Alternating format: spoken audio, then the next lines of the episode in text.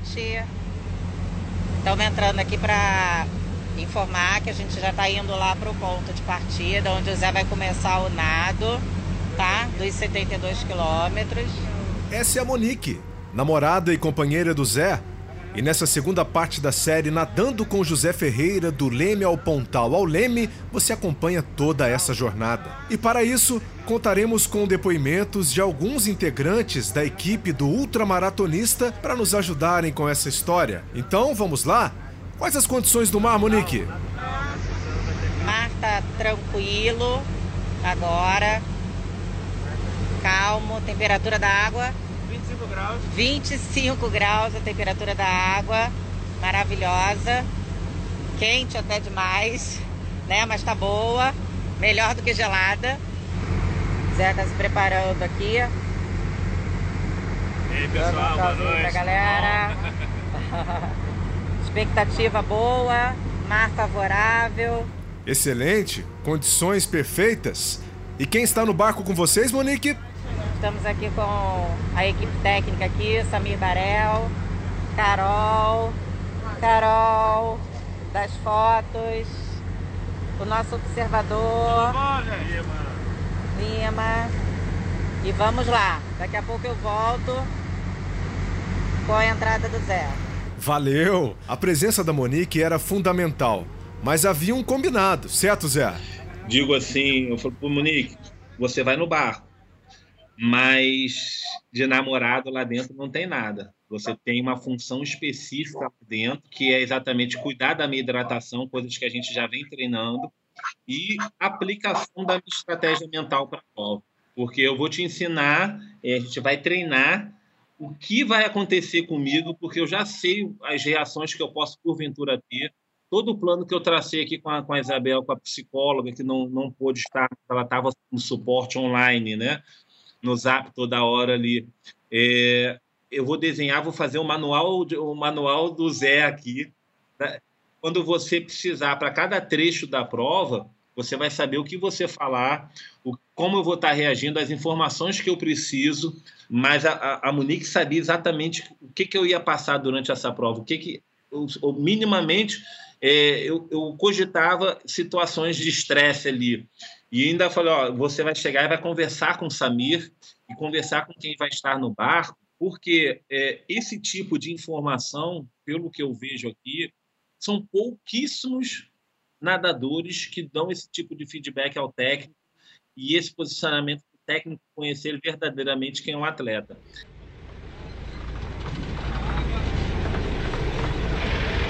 É chegado o momento? Às 23h15 do dia 18 de fevereiro, o observador oficial da Leme ao Pontal Swimming Association dá o comando para a largada. Tudo certo, Zé? A buzina estará começando o desafio de Zé Ferreira.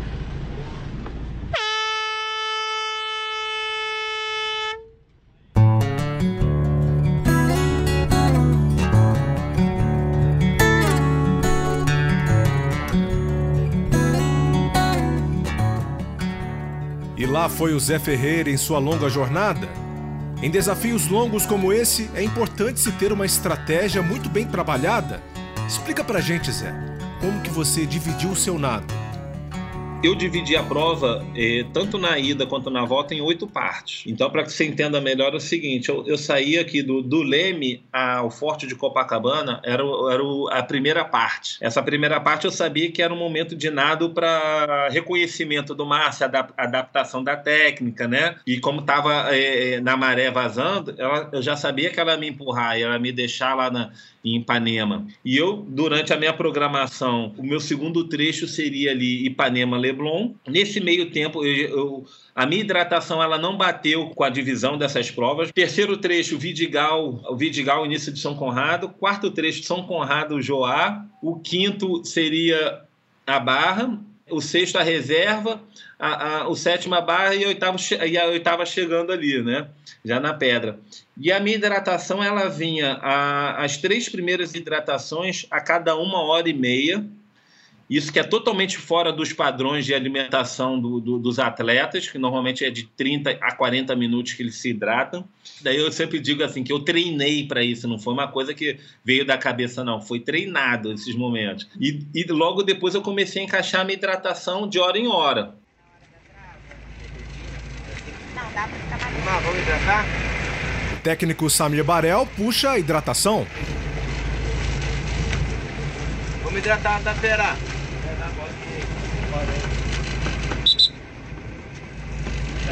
Ilumina aqui, ilumina aqui. E a Monique cumpre a sua função. Zé, Zé, Oi. vai comendo, presta atenção. A gente já passou do primeiro trecho. Passamos do primeiro trecho já. Estamos entrando no segundo. Já entramos no segundo. Tá? Mas conta pra gente, Zé, como foram as primeiras impressões? Como foi esse começo? O, quando eu entrei ali, já na primeira, no segundo trecho, e chegando em Ipanema, e parei para minha hidratação, falei, opa, tá dentro do, do esperado, 5 quilômetros em uma hora e meia. Depois, na, na segunda hora e meia, é, a ideia era eu chegar lá em torno no meio do Vidigal, e assim foi feito. Então, 10 quilômetros em 3 horas. Um ritmo, para mim, tranquilo, né? sem forçar nem nada. Quando eu me entrei em São Conrado, eu já sabia que ia ter alguma dificuldade. Essa é a verdade. Eu não, eu não imaginava a correnteza. Cara, daqui a pouco tô eu nadando na correnteza ali, olhando para São Conrado, e eu não saía do lugar. Na, naquela descida, você vê a Niemeyer descendo ali, entrando. Eu não saía de, de frente daquele do hotel. Eu olhava e falei, cara, não, não pode ser. Mas aí o que, que veio na mesma hora? Eu olhei e falei, cara, eu- você já treinou aqui num, num momento bem pior do que esse. É, e isso daí não tem mais o que você se preocupar. Você já sabe o que, que é o pior. Aí na minha cabeça eu falei, cara, então vou relaxar. Eu vou encaixar um estilo aqui, vou nadar porque uma hora a gente fura a correnteza. Só que essa uma hora aí, cara, duraram três horas, cara.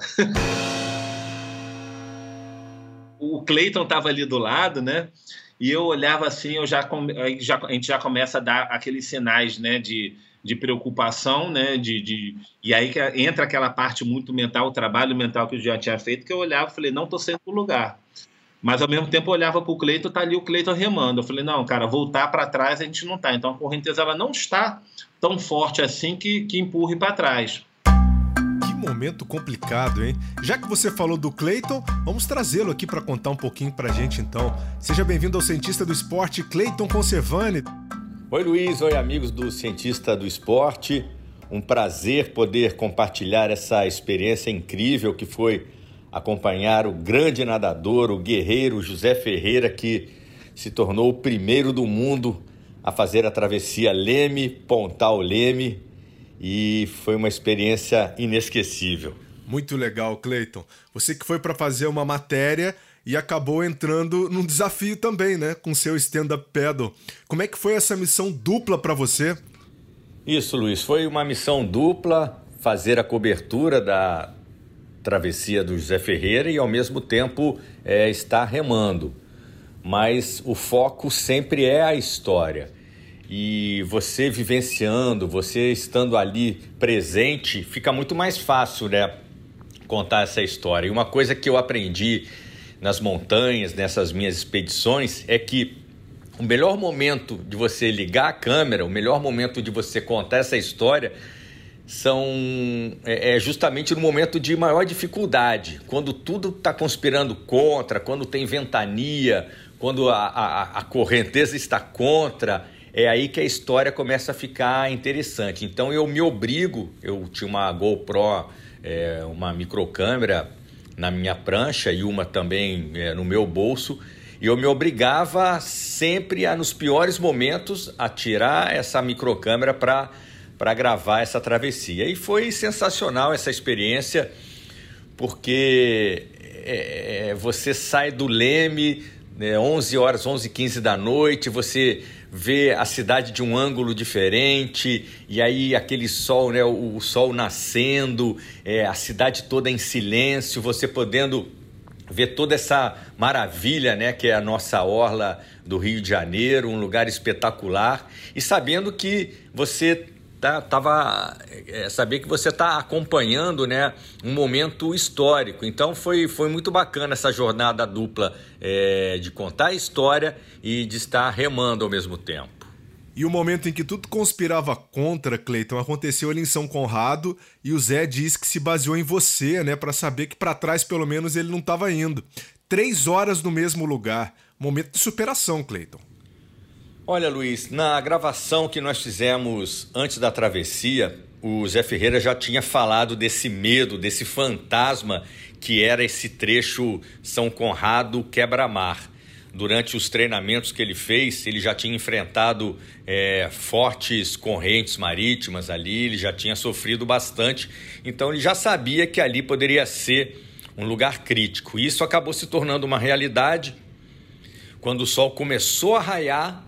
Nós estávamos justamente ali perto de São Conrado, depois ali em frente à praia da Joatinga, e foi nesse ponto que é, eu com a minha prancha eu dava uma remada e olhava para o lado o Zé Ferreira dava umas 10 braçadas e ele não saía do lugar. Eu olhava, estava na praia da Joatinga e ele não saía dali. Eu olhava para o barco, olhava para o treinador dele, o Samir, e o Samir balançava a cabeça e fazia um gesto para mim assim de. Ele estava incrédulo, né? ele não estava acreditando no que estava acontecendo que o, o Zé Ferreira estava ali preso naquele, naquele local, né, por causa da correnteza muito forte. E até o, o quebra-mar foi uma luta, foi uma, uma guerra muito grande, e eu sabia que se ele chegasse até o quebra-mar, depois é, desse ponto seria tudo mais fácil, mas realmente foi um momento de muita luta, um momento de muita perseverança, que ele teve que ter muita garra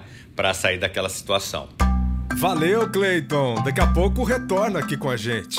E voltando à história do Zé, ele seguia com a sua saga e nos conta o que era importante naquela hora. E aí a gente foi nadando. Aí parou na hidratação, aí o pessoal. E aí eu perguntava assim: é, é, é eram as informações da hidratação, que eu falava assim: ó, me dá a quilometragem que eu percorri de uma hidratação para outra. Eu quero saber a ondulação e o vento, que direção tá, para saber se a minha percepção na água está sendo a mesma do pessoal do barco. E, e eu ainda, briga, ainda falava assim: eu não quero saber pace, não me interessa pace, porque tempo para mim aqui não importa. Eu quero, eu, estou nadando para completar a prova. Não quero saber. E aí eu fazia um adendo aqui, Monique se chegarem lá para começar a fazer a torcidazinha, vai, vai que dá, vai que tal, você corta, porque isso daí me dá raiva dentro, da mar, dentro, dentro do mar. Você olhar, imagina o cara, vai, bate perna, acelera o negócio, aquela, dá aquela aflição que eu chego e falei, cara, porra, vem nadar no meu lugar aqui, pô, para saber o sacrifício que eu tô aqui, né, cara? Principalmente depois de um trecho complicado que já tinha desgastado o corpo e a mente. Manter o foco foi fundamental. Mas algumas outras companhias também ajudaram na distração. Só que a minha programação, Prota, era assim, cara. Eu queria nadar a prova em 10 horas, o primeiro trecho. Como a gente saiu 11 horas, eu queria estar pelo menos com, com seis horas de nado já lá dentro da barra, cara. E eu não me atentei nesse, nessas, nessas três horas no, no, no que passaram rápidas em São Conrado, que eu tinha ficado três horas ali. No, eu não me atentei, simplesmente eu estava tão focado ali na, na, na prova, é, no nado, que eu simplesmente foi passando, porque você via ali o, o, o São Conrado não, não passava, eu falei, cara, não vou preocupar, vou ficar olhando para baixo. Aí quando eu olhava para baixo, que estava o céu estrelado, iluminando ali, às vezes o pessoal passava, botava luz, tinha água viva para caramba atrás, debaixo de mim, uns dois, três metros de mim. E daquelas grandes, cara. E ali São Conrado eu sei que pô, é, o, é, o, é, onde tem mais água viva. Aí eu comecei sabe, a olhar para saber onde é que a água viva vinha. E eu me distraía, pô, a água viva tá para cá. Eu me desviava, tal. Eu precisava, aí eu gritava pro pessoal: ilumina aqui, ilumina aqui, porque tava, tava dando para ver. E eu, a minha distração foi essa: desviar de água viva até que começou a clarear. Quando começou a clarear, a gente ainda estava no Joá, cara. Eram 5 da manhã. Eu olhei e falei, cara, ainda tô no Joá, cara. Pô, já tinham o quê? Seis horas de prova, eu tava no Joá, pô. E nessas horas, o importante é ter planos. Era para mim estar tá lançado lá na, na, na, barra, já chegando ali na reserva. E não dá. Aí que eu percebi que eu falei, cara, todo aquele planejamento que eu tinha feito inicial, que eu, eu gosto de tra trabalhar com várias estratégias, mas o principal ele foi por água abaixo. E aí, rapidamente, eu fui, pá, meu plano B, o plano C virou B, e eu falei, agora vamos, vamos vou nadar e a prova agora vai ser uma questão de, de, chegar, não importa a hora que eu chegue. Importante a gente entender essas camadas de planos. E Zé foi acionando todos eles na mente. E mesmo quando tudo parecia que ia mudar. A gente sabe que a entrada da barra é a área que mais dá correnteza, aquela joá ali, correnteza, né? Eu furei, passei por ela, só que a correnteza ela continuou vindo de sudoeste. Então você via nas filmagens aí, você vê nos, nos vídeos que o pessoal posta, o mar parece piscina, cara. Você fala assim, pô, o mar tá piscina, tá, é, né? Só que de baixo, cara, tava uma correnteza brutal ali, que às vezes eu parava no, na, na, hidratação, ela me levava 5, 6 metros para trás, eu tinha que voltar a nadar, pegar o restante da hidratação. E assim foi até o Pontal, cara.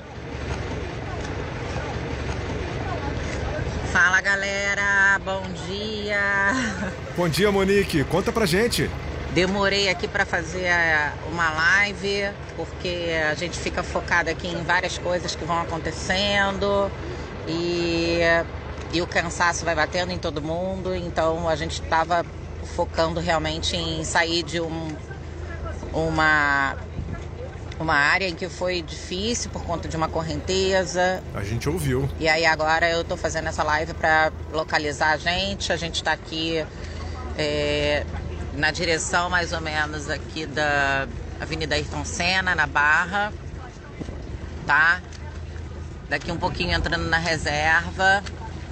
O Zé tá bem, tá fazendo um nado bem conservador, até porque é, chegando lá tem que voltar, né? Então, por orientação até do Samir, que tá ali é, de olho aqui, dando as orientações, é, a gente, ele sugeriu que o Zé fizesse um, treino, um, um nado mais conservador, mais tranquilo, sem forçar, para não ter dor na lombar, para não ter dor no ombro.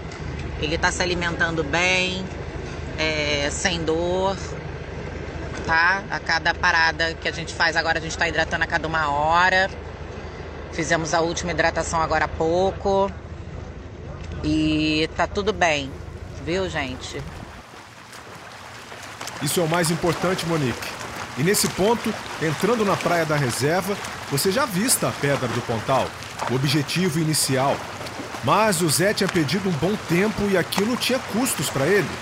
Vou colocar o Samir Barel aqui na nossa conversa de volta para perguntar: você acreditava que o Zé teria condições de voltar, Samir?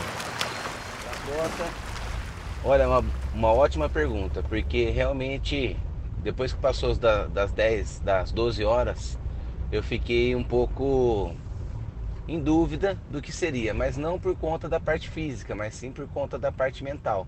Como era previsto uma ida de 12 horas, no máximo 13, 3 horas a mais é um peso grande na cabeça do atleta. Então essa dúvida foi mais por conta da de não saber o que passava dentro da cabeça dele. Mas no momento de 13 horas e, e meia, que ele falou para mim, preciso de você na volta. Eu sabia que ele voltaria, então foi um breve momento de dúvida se ele voltaria ou não. Natural. E Zé, você nos falou muito da parte mental no primeiro capítulo. Quais foram as suas estratégias na hora da pressão?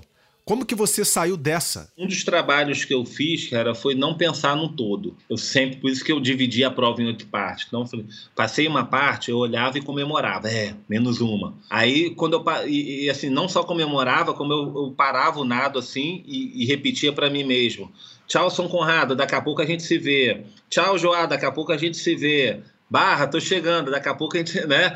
E assim eu fui para cada parte conquistada, eu me despedi e falava, né? Daqui a pouco a gente vai, né? E é isso aí eu me, me fortalecia, né? E você chegou a duvidar de si mesmo? Teve vários momentos aí que nesse período eu comecei a, a, a duvidar, né, cara? Isso daí sempre é, é, é, um pensamento que a gente tem, sempre de, de desistir. Pô, aí eu olhava a galera, pô, o pessoal tava oscilando, tinha gente que de vez em quando não aparecia no barco. Eu falei, isso daí deve estar tá dormindo pô, isso aqui tá, deve estar tá comendo, está descansando, e eu aqui. Então, você, eu, eu ficava muito em conflito com esses pensamentos, né? Eu falei, pô, de repente é melhor você parar aqui e subir no barco aí para descansar, para dormir, Pô, e são vários pensamentos que vinham de, nesse nível que persistiram durante 13 horas comigo, né? E eu sempre entendendo, né? Hoje, hoje eu, eu nadando, eu entendia que aquilo ali, cara, é, era a mente te posicionando ali para pro, a zona de conforto, para a zona segura sua, né? Então, o que, que eu fazia? Eu, eu, ficava argumentando com ela toda hora, ficava administrando ali o, o, o, emocional, né, cara, que eu chamo de MEC.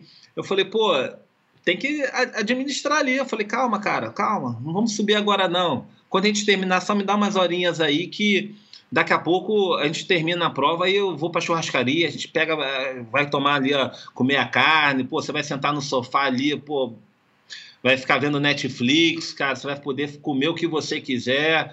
Lembra desses momentos aí, mas só vai acontecer isso se a gente chegar. Sabia que ali naquele momento eu estava me acalmando e esse, esses pensamentos aí que estavam vindo, eles foram sumindo, foram sumindo.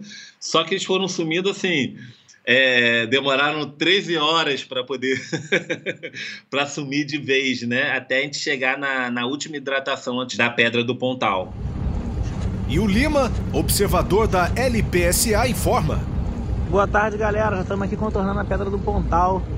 Já temos 15 horas e alguns minutos. Em cerca de meia hora que Zé vai conseguir contornar a pedra e ir para areia. Ele tem direito a ficar até 10 minutos na areia para voltar com o seu desafio. Então é isso, logo logo estaremos nos vendo lá na Pedra do Pontal. Estamos quase chegando ao final dos 36 quilômetros. O primeiro objetivo estava sendo concluído, mas existiam algumas questões a serem resolvidas antes de tocar as areias da Praia do Pontal.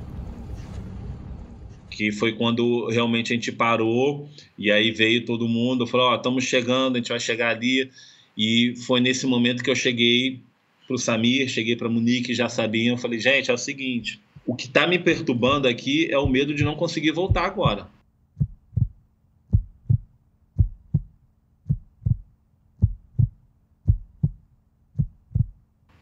Isso daí é uma, é, é uma, uma, uma coisa que me marcou muito, né? É, eu falei, estou com receio de voltar.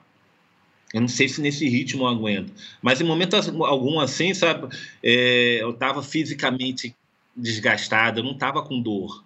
Eu não sentia dor no braço. Estava tava inteirão, parecia uma, uma, uma, uma prova de, de, de 100 que estava só nos 50 metros chegando.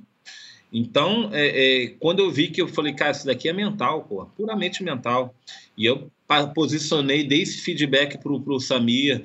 É, ele falou, cara, Zé, se tá tudo bem contigo, vamos manter esse ritmo de, de braçada que eu faço você chegar. E você ouvir isso de um técnico e sabendo que o cara é o cara, né? Já te dá um up. Com tudo alinhado para chegar e voltar, por que não ligar para duas pessoas importantes? Primeiro para sua terapeuta? Nessa mesma hora foi quando cheguei para Monique e falei: Monique, liga para Isabel, diz o que está acontecendo comigo, tá? que ela vai achar uma estratégia aqui dentro do que a gente já trabalhou, vai te passar e você me dá esse feedback aqui depois no nada. E depois, para sua grande inspiração. E na mesma hora eu falei, liga para minha filha, faz um, um, um call aí com a minha filha que eu quero falar com a minha filha aqui dentro do mar. Por quê? Eu pedi para ligar para minha filha. E, nas férias eu pude treinar com ela ali. Ela tem 11 anos, mas eu pude nadar com ela ali na Pedra do Pontal um dia que o mar estava tranquilo. E eu mostrei para ela, um dia, filha, seu pai vai vir lá de baixo daquela pedra, um pouquinho mais depois, vai vir aqui, vai bater e vai voltar. Então é por isso que eu estou nadando, para que você um dia tenha orgulho é, do seu pai, saber um pouco da, da que eu estou abrindo mão de você um pouco do tempo que eu tenho com você, mas é para isso. Então naquele momento, sabe, Prota, foi, foi o, o que eu olhei assim e falei, filha, papai chegou, papai está chegando aqui a pedra de trás, tal. É, é... E aí eu falava assim para mim mesmo, falei, ó, esse legado aqui é para você, isso aqui também é para você, né? Então é, isso aí me, me, me deixou muito emocionado. Eu gosto de dizer, eu digo que eu sou, sou um chorão, né, cara? Sou um cara muito emotivo. E mas daí foi uma coisa já acertada para mim, porque eu sabia que isso daí era uma ferramenta que eu podia usar de força. Ia ser um gatilho para mim para me trazer mais força. Então minha filha, minha filha falou: "Pai, não chora, vai dar tudo certo, tudo mais tal". E eu falei: "Agora eu tenho que seguir para areia". E quando eu segui para areia, eu conversei com o Samir e com a Monique, eu falei: "Agora vocês têm 10 minutos para traçar para traçar a estratégia de volta. Quando eu pisar na areia, a gente conversar lá na areia, vocês têm que estar com a estratégia toda montada para a gente voltar". E foi legal porque eram quase 16 horas. Eu não tenho receio de dizer que ninguém acreditava que, que eu fosse voltar, a não ser a Monique que já estava ali do meu lado, né? no dia a dia, ela sabia que eu tinha esse potencial, mas fora isso, brother, ninguém acreditava que eu fosse voltar. Então, quando eu falei isso, o Samir, né, depois conversando com o Samir, ele falou: opa, ele vai voltar. Agora ferrou, agora ele vai voltar, vai voltar. Então é, essa era a dúvida se eu conseguia voltar ou não depois de tantas horas de nado. E quanto tempo você levou então para concluir do Leme ao Pontal? 16 horas, cara.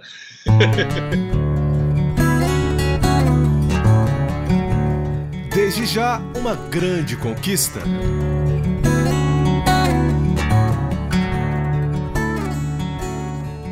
E quando eu cheguei na areia, eu já tinha traçado os 10 minutos, que eu tinha 10 minutos segundo a regra, para poder descansar, fazer o que eu quisesse fora da água. Que eu validaria o primeiro nado, a primeira parte, 36. Nesses 36, o meu objetivo, apesar de ser o 72, mas o objetivo principal era completar os 36, porque eu já me credenciaria para a primeira etapa da Trips. Nesse segundo momento, foi legal porque foi a primeira vez que eu nadei uma prova de 36 quilômetros. eu nunca tinha nadado mais do que em competição mais do que 27 quilômetros. Né? Então existia essa dúvida, eu sabia que existia essa dúvida, não só em mim, com outras, eh, com outros pessoas, outros atletas, né? Fala, pô, Zé nunca nadou mais do que 27, vai tentar 72, né? Então sempre a gente nada com, essa, com esse tipo de pressão, né? A gente sabe, mas eu ficava caladinho ali, eu falei, cara, de certa forma eu completando 36, eu tô provando para todo mundo também, além de mim, que eu sou capaz. E o que, que você fez durante esses 10 minutos de pausa, Zé? Era 10 minutos, pronto. Eu falei, o que, que eu vou fazer em 10 minutos? O, o Aderbal tinha que me entrevistar pela associação para validar, a gente fazia uma live de chegada e tal. Eu falei, eu vou dar 3 minutos no máximo para essa live. Quando eu terminar, eu tenho mais dois minutos aqui que eu vou fazer uma análise do meu corpo, saber se tem alguma coisa que está doída, como é que tá, minhas dores no lombar, como é que tá, vou fazer uns alongamentos no, nos dois, nos três minutos seguintes, era o quê? Passar pasta de, de com vaselina da, o pessoal da Rosa do Ventos me mandou específico para água fria, né? Então era uma pasta ali que estava bem, era bem apropriada para aquele momento. Eu precisava de repente, eu comi uma coisa, né? E nesse momento que eu estava me preparando aí foi o tempo que, que veio o Samir, veio o Monique, todo mundo já com a estratégia, a gente conversou. Eu ainda tive tempo ali de chegar e falei, Samir, agora eu preciso de você quilômetro a quilômetro. A partir daqui tudo é desconhecido. E pronto! Lá foi o Zé para completar o seu sonho. Sentiu os últimos momentos em terra firme e ganhou a torcida de algumas pessoas que estavam na praia.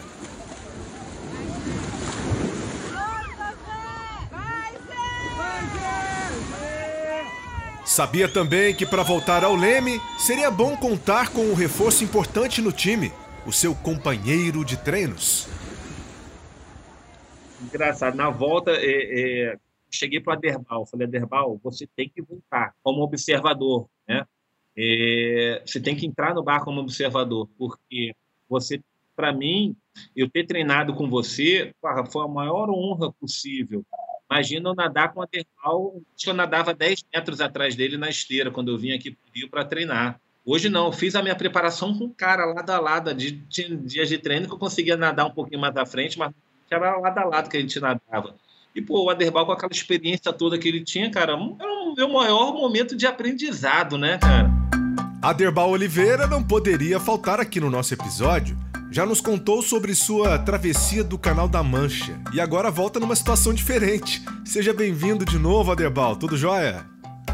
Olá, Luiz Pronto. Muito obrigado pelo convite. É sempre um grande prazer poder contribuir com o Cientista do Esporte.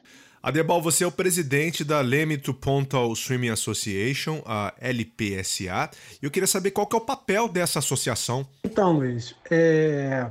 a associação que tem como papel é, regular né, os nados, então existe toda uma, uma norma né, para que o nado aconteça, então existem regras. Um dos papéis da associação é regular, o outro é confirmar, né, ratificar que o nado foi concluído cumprindo aquelas regras, e diria um terceiro papel da associação é registrar de maneira ordenada todas essas histórias que são construídas na, na travessia do Leme Pontal. Que legal, e são muitas histórias, né? O Zé seria o primeiro a concluir ida e volta. Quantos que tentaram a ida? Quantos conseguiram, Aderbal? Então, Luiz, no dia 10 de junho, a associação ela completará cinco anos da sua fundação, né?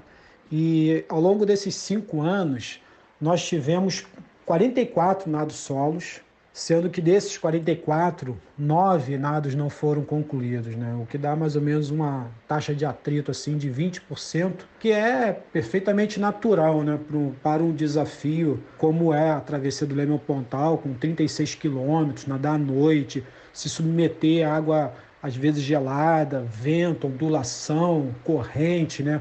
Então é, uma, é um percentual que eu diria até baixo, né? não pela facilidade da travessia, mas pela seriedade com que os nadadores que, que aqui se desafiam, né? eles encaram. Normalmente, e, e eu acompanho todas as preparações né? pelas mídias sociais, as pessoas realmente se abdicam, treinam, se dedicam. Então, é, nós nunca nós não tivemos o caso de atleta que sabe, que não treina ou, ou que subestima a travessia e vem para cá e, e, não consegue. Né? Então, a, eu, eu acredito essa baixa disponibilidade né, de 20% a isso, a, a seriedade que os, que os nadadores né, encaram realmente a travessia do Leão Pontal, porque se a gente for comparar tipo um Canal da Mancha, o percentual é muito, é muito maior. Né? O Canal da Mancha é acima de 50% a taxa de atrito. E nadadores de revezamento, hoje nós já temos 68 nadadores que na modalidade revezamento eles lograram sucesso. É, hoje a gente diria assim que a gente já tem mais de, de 100 nadadores que concluíram a travessia do Leme Pontal, seja na modalidade solo ou revezamento. Então cada atleta tem o seu número de registro? Todo nadador que conclui a travessia do Leme Pontal, ele recebe a sua numeração exclusiva e vitalícia.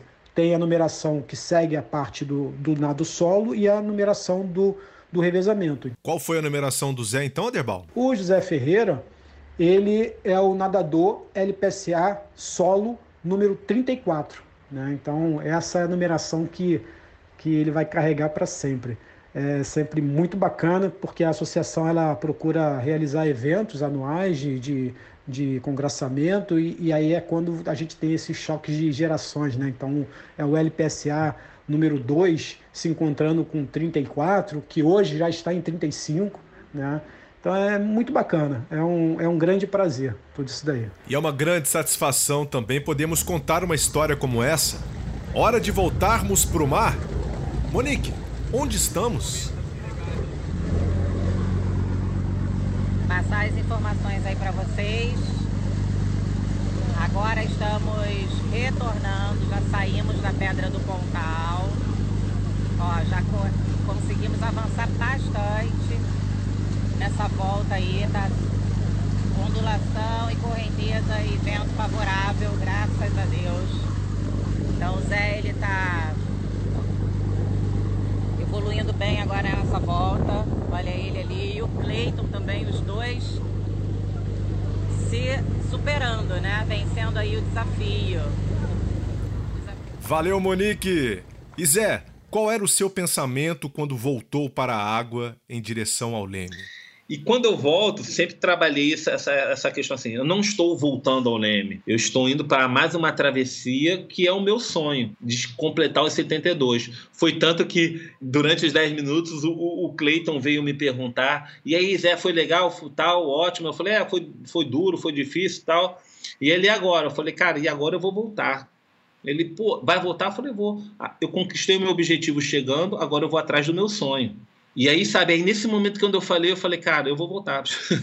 não vai ter ninguém que vai me separar que eu vou voltar. E eu entrei na água, bro. Entrei na água com, essa, com a mesma confiança que eu entrei na água lá no Leme, cara. A mesma confiança, só que em condições diferentes. Uma ida turbulenta e uma volta a volta, a volta, eh, ela foi abençoada. Por estudos, né? Eu sabia que na vinda, a partir de 9 horas da manhã, iria começar a entrar um sudoeste, vento sudoeste. E 3 horas da tarde ele ia ganhar força, segundo a previsão. Então eu vim nadando toda hora, antes de chegar na pedra, já sabia que estava com correnteza, com ondulação contra. A gente tem nessa hora que tem que ter muita fé, né? E eu, eu dizia, falei, poxa Deus, segura o sudoeste aí mais um pouquinho, não libera ele agora não, porque se você liberar antes de eu chegar na pedra, vai ser complicado. É, eu virei a pedra, logo depois o sudoeste começou a bater. E ele não veio forte, ele começou a bater.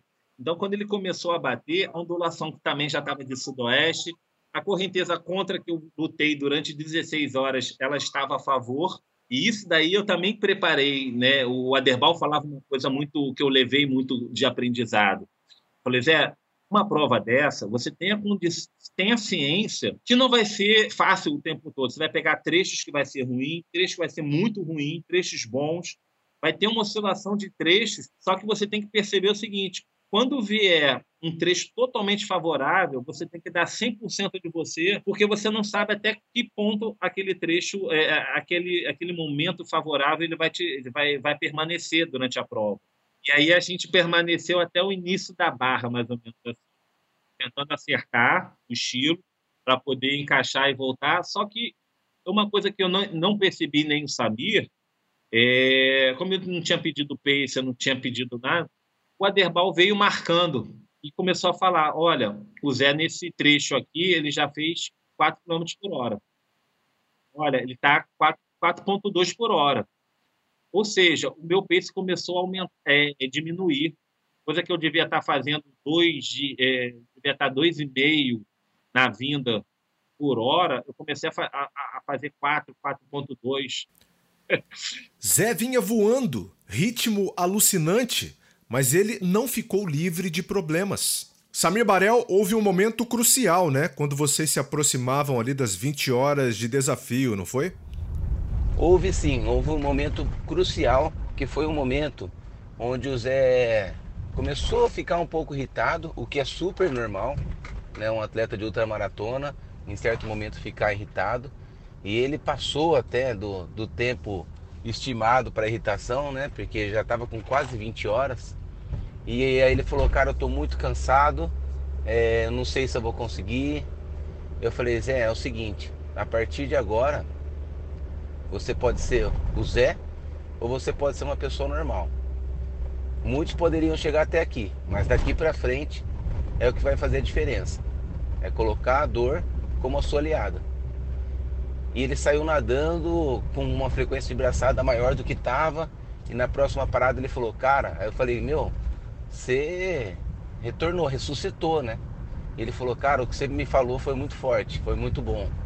E eu tô pronto para chegar. Então foi um momento crucial ali para a parte mental do Zé, porque realmente a parte física já estava bem debilitada e ali era a cabeça que ia fazer ele chegar. E o que mais você relata para gente, Zé, desses momentos mais delicados? A gente já tinha começado a diminuir o intervalo de, de, de hidratação, já tinha caído de 30 a 40 minutos, porque a minha língua já estava puro sal, inchada, toda, toda cortada, então já não conseguia comer muita coisa. Né? Então, assim, eu já comecei a ficar mais. Foi o momento que eu comecei a ficar mais irritado prova. A gente passa por isso, né? Vamos trazer de volta o professor Fabrício de Masi. Afinal, estamos falando aqui de uma longa exposição do corpo às intempéries da natureza, mais de 20 horas no caso. E eu queria saber quais são os maiores riscos para um atleta em águas abertas quando se faz um nado durante um tempo tão longo assim. Nosso corpo ele não foi feito para ficar muito tempo na água, principalmente na água salgada. A exposição prolongada à água salgada ela causa irritações na pele, feridas por fricção, a boca e a língua começam a aparecer, costumam aparecer aftas. Teve um nadador, o Cameron Bellamy, que completou aí 124 quilômetros nadando. Para evitar isso, ele aplicava geleia à base de petróleo né, na boca, na língua, na gengiva, e a cada hora ele enxaguava a boca aí com uma solução especial, para você ter noção do nível que fica o negócio. O nadador inglês Royce Edgley não fez, não nadou direto, mas ele passava 12 horas nadando por dia por 157 dias. A língua dele chegou tão inchada que ela mal cabia na boca. Então são inúmeros efeitos e problemas do exercício de longa duração na água. Legal. E mais algum problema que você gostaria de destacar? Eu particularmente destacaria alguns como a hipotermia, como a água aí conduz bem o calor e você está num ambiente onde não controlamos a temperatura, né? na piscina a gente consegue controlar isso, um pouco melhor, né? Acaba sendo que a perda de calor é muito intensa, né? Principalmente você nadar em temperaturas mais baixas. O que pode ocorrer, ocorre com frequência nas ultramaratonas aquáticas. Aí isso pode levar a uma diminuição da temperatura central e em casos mais graves, né? No caso da hipotermia mais grave, pode levar até a morte, que já aconteceu inclusive em ultramaratonas. Então deve ter uma equipe de apoio, deve ser treinada para identificar essa situação e não contar somente com a opinião da, da decisão do atleta porque ela pode estar, inclusive, alterada pela própria hipotermia, né? um dos desefeitos da hipotermia. Agora, no outro extremo, é, é válido também a gente tomar os mesmos cuidados, né? ou melhor, tomar os cuidados. Pois se a água conduz bem o calor, uma água muito quente pode levar aí à hipertermia, como parece ter sido o caso do nadador Francis Crippen, que faleceu numa prova de circuito mundial de águas abertas. Estava muito quente a água nesse dia, né? Alguns outros nadadores passaram mal e uma fatalidade assim muito triste para o esporte. Então esse, essa, essa questão da é, geralmente a hipotermia é o que mais afeta, porque a água tem, tende a ser da temperatura mais baixa do que alta. Mas em algumas partes do mundo a gente encontra aí também água acima de 30 graus. É, a diminuição das reservas energéticas, né, pelo esforço continuado, ela é normalmente suplantada por um esquema de nutrição né, bem montado. Né? Deve ser montado previamente né, esse esquema de nutrição e isso normalmente não causa problema. E uma outra coisa que é relatada aí sim por, pelos poucos estudos, mas os estudos que tem com ultramaratonistas aquáticos, é, e, e parece paradoxal, alguns estudos têm encontrado a hiponatremia, que seria a quantidade excessiva de líquido, líquido com perda de sódio é, em ultramaratonistas aquáticos. Então, isso é um alerta importante para nutricionistas que montam o esquema de hidratação. Um outro ponto que a gente não pode deixar de destacar são os perigos com animais marinhos, né? A gente tem um caso aí do nosso Aderbal de Oliveira, que foi atacado por um tubarão no Havaí, numa prova, né? Graças a Deus está tudo bem com ele, já voltou a nadar, está arrebentando já. E águas vivas, né? Águas vivas também costumam dar no trabalho. Verdade. Ainda bem que o Zé Ferreira não passou por muitos desses problemas. E não temos tubarões também no litoral carioca. Valeu demais, professor Dimase! Mas eu quero ouvir coisas boas, Zé. Conta pra gente. Houve um outro momento especial no retorno, né, para você? E aí o, o, segundo momento mágico foi quando o Samir parou assim, tava começando a entardecer, e aí ele pegou, olhou para mim e falou: "Zé, na hidratação. Agora, cara, a prova é puro mais mental. Agora tem que estar tá aí com, com a mente forte. Eu falei, aí eu olhei assim, mas para mim mesmo eu falei, porra, mental já está sendo desde três horas de prova. já veio aqui com mais de 20 horas de prova. De, né? Mas eu sei que foi ali no, no intuito de, de motivar. Mas na segunda ele chegou assim, tá vendo a Pedra do Joá? Eu falei, tô. Quando você chegar lá, acabou a prova. Porque você vai ter, é, é, você vai ter ali o Joá, vai ter o Conrado, o Vidigal, o Panema, você já vai ter norte, você já começar a se basear, você acabou a prova. E para chegar lá, cara, tem que ser um nadador diferenciado. E você até agora tem mostrado que você é diferenciado. Só que você só vai ser diferenciado quando você chegar ali, ultrapassar a pedra da Gávea e chegar no Joá. Cara, Proto, isso daí foi a coisa que eu, que eu não estava no script, mas foi a coisa que eu. Uma das coisas, uma das melhores lembranças que eu carrego também dessa volta. Porque eu comecei a olhar a pedra da, da, da, da, da Gávea. Era a pedra que eu sempre treinei, para mim era um marco, né? Que era metade da ida e metade da volta. E eu olhei assim, eu sou diferenciado, eu vou chegar lá. Já tinha já 36, 20, né? Eu falei, pô, se eu chegar lá, eu já vou estar tá com 18, 36, é 46, 54 para 55 quilômetros. Nenhum nadador, pelo menos aqui que eu conheço no, no Brasil, já nadou essa distância assim direto por enquanto. É, e aí eu vou ser diferenciado. E aí eu comecei, né? E aí, nesse meio tempo, foi quando a Monique mostrou um, um vídeo para mim da, da Isabel, que mostrava assim, ela, ela vinha dizendo assim, José, você disse para mim que estava pronto. Você está pronto. Você disse para mim, você está pronto. Se mantém no presente, cara. Esquece o resto, se mantém no presente. Faz essa lista lá que, que a gente programou lá para de, de, de lembranças. E aí eu peguei esse vídeo, fortaleceu junto com o do Samir. E eu falei, eu tô pronto, eu tô pronto. Eu ficava, eu tô pronto, eu tô pronto. Peraí, eu nadei, pô, nadei com a Derbal. Eu olhava para dentro do barco, tava a Derbal me olhando. Eu tenho o Samir como meu técnico, pô, tá ali. Pô, tá a Monique ali, cara, me hidratando, pô, minha mulher dando força tal, todo mundo. E aí foi, eu fui crescendo assim, cara, fui tirando, veio uma energia que a gente sabe que, que foi um trabalho feito de anos, mas ali eu estava botando em prática todo aquele trabalho, né? E aí o Samir falou: agora, a partir de agora, a hidratação é de meia e meia hora, para você não cansar e não dar margem. Vai lá e acelera. E aí eu comecei a acelerar, bicho. Bem, quero voltar com o Clayton, né? Porque ele acompanhava o desafio com sua prancha, chegou a ter dúvidas, né, sobre a possibilidade do Zé retornar, mas acabou contagiado por tudo o que estava acontecendo, não foi, Clayton? Olha, Luiz, eu confesso que em determinado momento da travessia eu achei que o Zé Ferreira não teria fôlego, não teria forças físicas, psicológicas para retornar. Eu já revelei isso para ele. Mas quando ele desembarcou na areia, é, se hidratou, se alimentou, né, aqueles 10 minutos que ele teve, quando eu fui entrevistá-lo, ele falou: Bom, eu agora eu já fiz Leme Pontal, que me credencia a fazer outras provas, e agora eu vou realizar, vou em busca do meu sonho. E eu não acreditei. Eu falei, mas você vai voltar? Ele falou, vou. Aí, rapaz, eu falei, bom, se o Zé Ferreira vai na voltar nadando, quem sou eu para desistir numa prancha de stand-up? Porque ele não tinha opção de descansar, eu tinha essa opção de dar uma avançada, dar uma acelerada, deitar na minha prancha, é, dar uma, uma, uma alongada, me esticar um pouco, né? Ele não tinha essa opção. Mas eu achei que ele não ia ter forças mas no momento que ele entrou na água, falou que ia voltar, a partir daquele momento eu já comecei a ter certeza de que ele iria conseguir esse feito inédito. Muito bom. O Aderbal também acabou mudando de ideia e entrando no clima de todo esse desafio, né, Aderbal? Luiz, sendo muito sincero, eu não acreditava e eu fico muito confortável de falar isso, porque eu falei isso para o, Zé, né, para o Zé Ferreira, que eu não acreditava que que ele fosse voltar. Lógico que eu falei isso depois, né? Eu não, não falei isso durante o, o seu nado.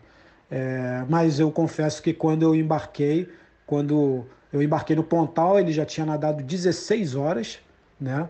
Uma, um trecho que as pessoas levam em torno de, vamos botar ali, nos entornos de 10 horas, 10, 12 horas, é, é, o, é o, vamos dizer assim, é um, é um tempo normal. Então, ele encarou muita dificuldade na ida, muita dificuldade, e, e, isso fez com que ele chegasse no Pontal com 16 horas. Eu, eu confesso que eu não acreditava. Né? Foi quando embarquei e, porém, com duas horas de, de volta, três horas de volta, eu, eu já comecei a, a desconfiar do sucesso, que ele começou a engolir a Barra da Tijuca ele rapidamente saiu do, do recreio, começou a engolir a barra e quando eu, quando eu dei por mim, ele já estava virando ali no, no Vidigal, né? Já tinha passado do, do, do quebra-mar. E, e, a velocidade dele foi aumentando, né? Eu estava medindo o pace dele, então ali, quando ele chegou no Vidigal, a, o consenso era questão de tempo. Ninguém mais duvidava do, da, da capacidade do, do Zé de, de chegar lá no, no Leme. Estava tudo dando certo, com exceção das dores esperadas para esses momentos.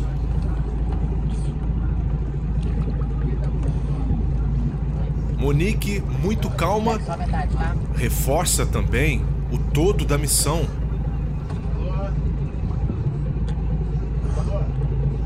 Oi.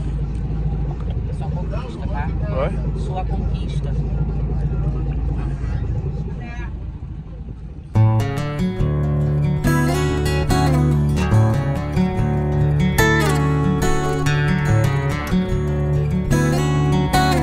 Faltava muito pouco, ele já tinha vencido São Conrado, Leblon, Ipanema e em um dado momento até achou que estava fora do ritmo.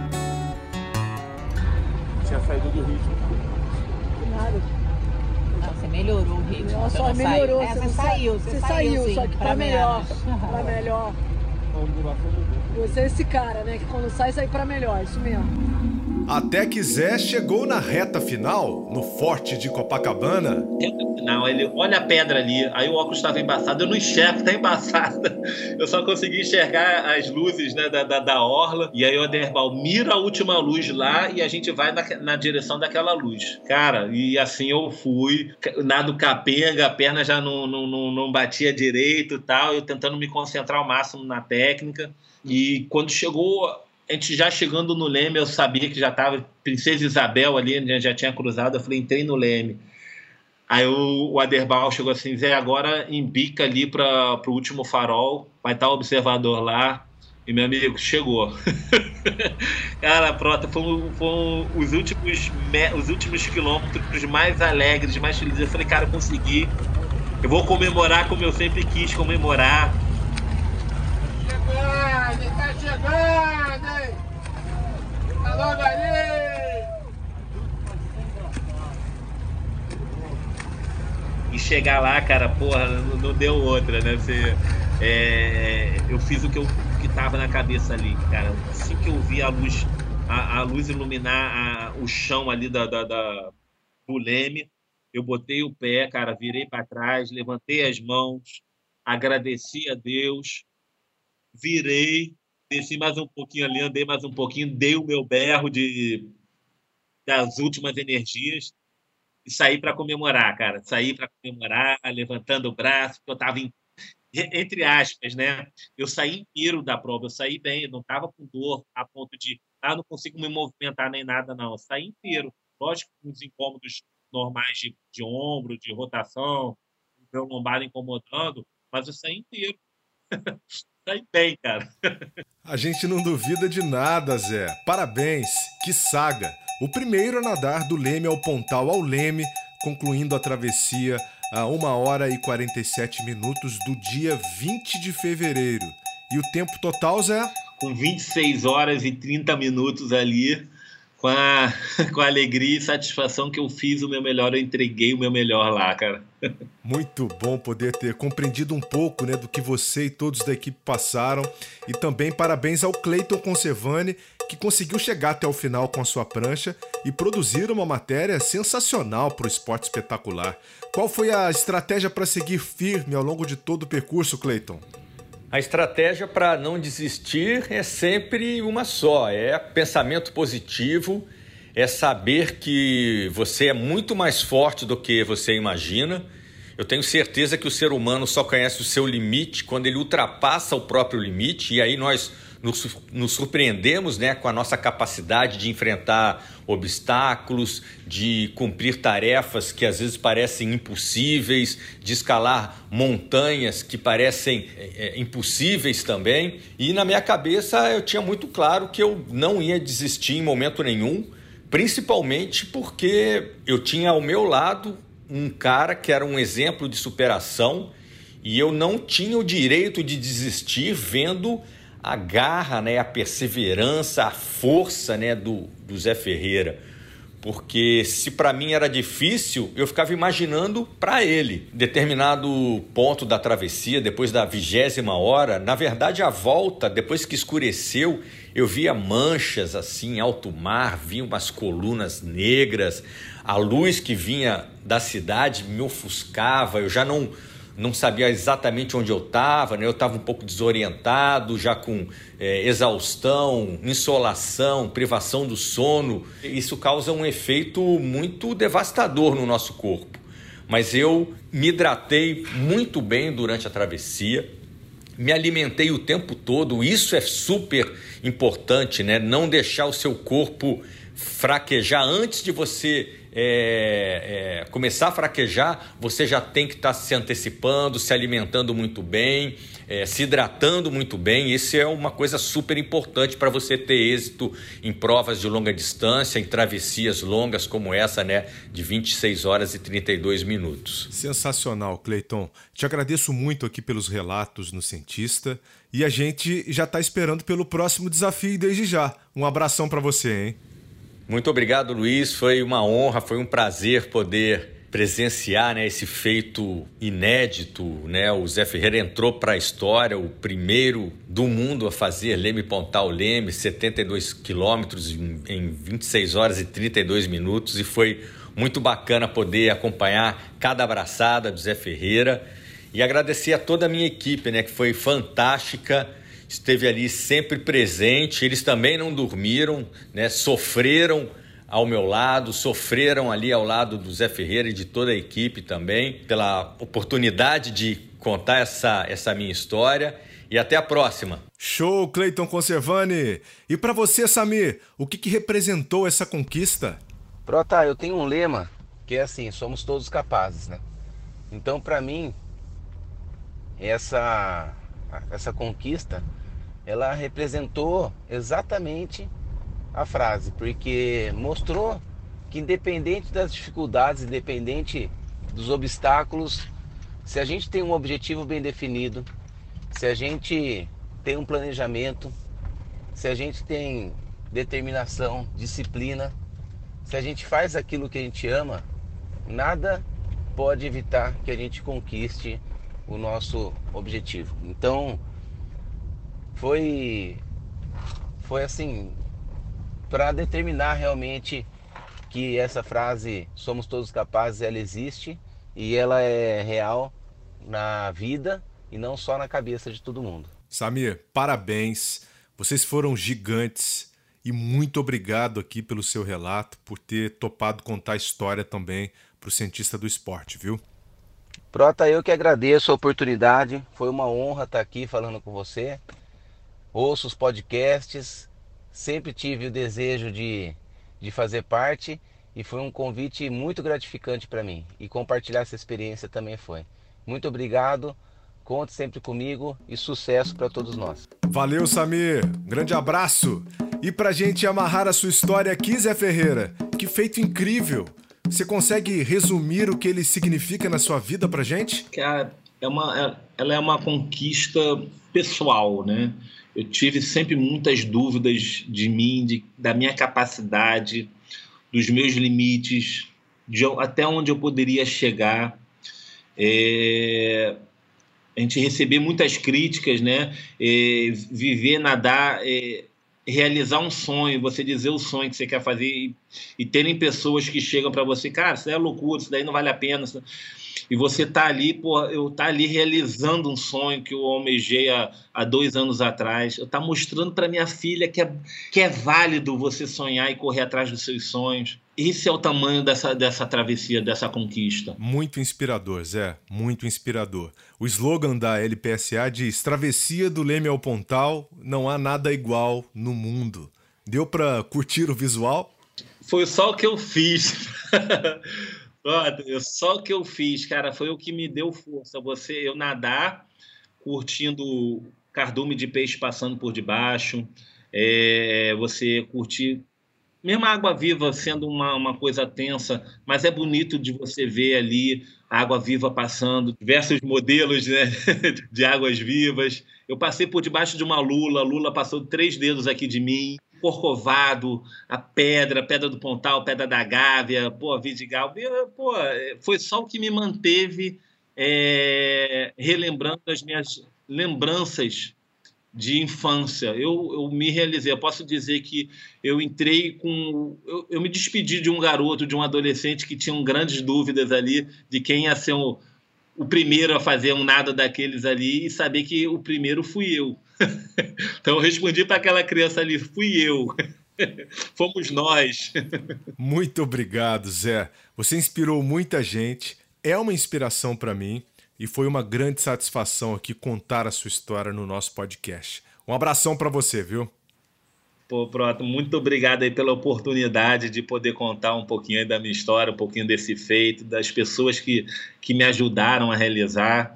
Tá? É, isso daqui, para mim, é, tem preço, vai ficar aqui guardado no coração. Saber que a minha filha vai poder, daqui a alguns anos, e sempre poder estar tá aí, né? Cientista. Vai lá, minha filha, cientista do esporte, vai estar tá lá o, o relato. Isso daí, cara, muito obrigado mesmo.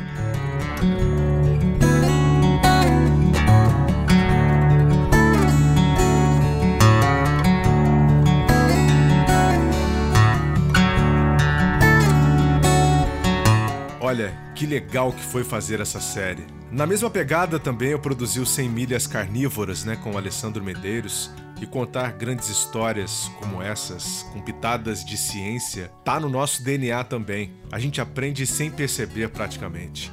A matéria do Clayton Conservani por Esporte Espetacular com o Zé está no Globoplay.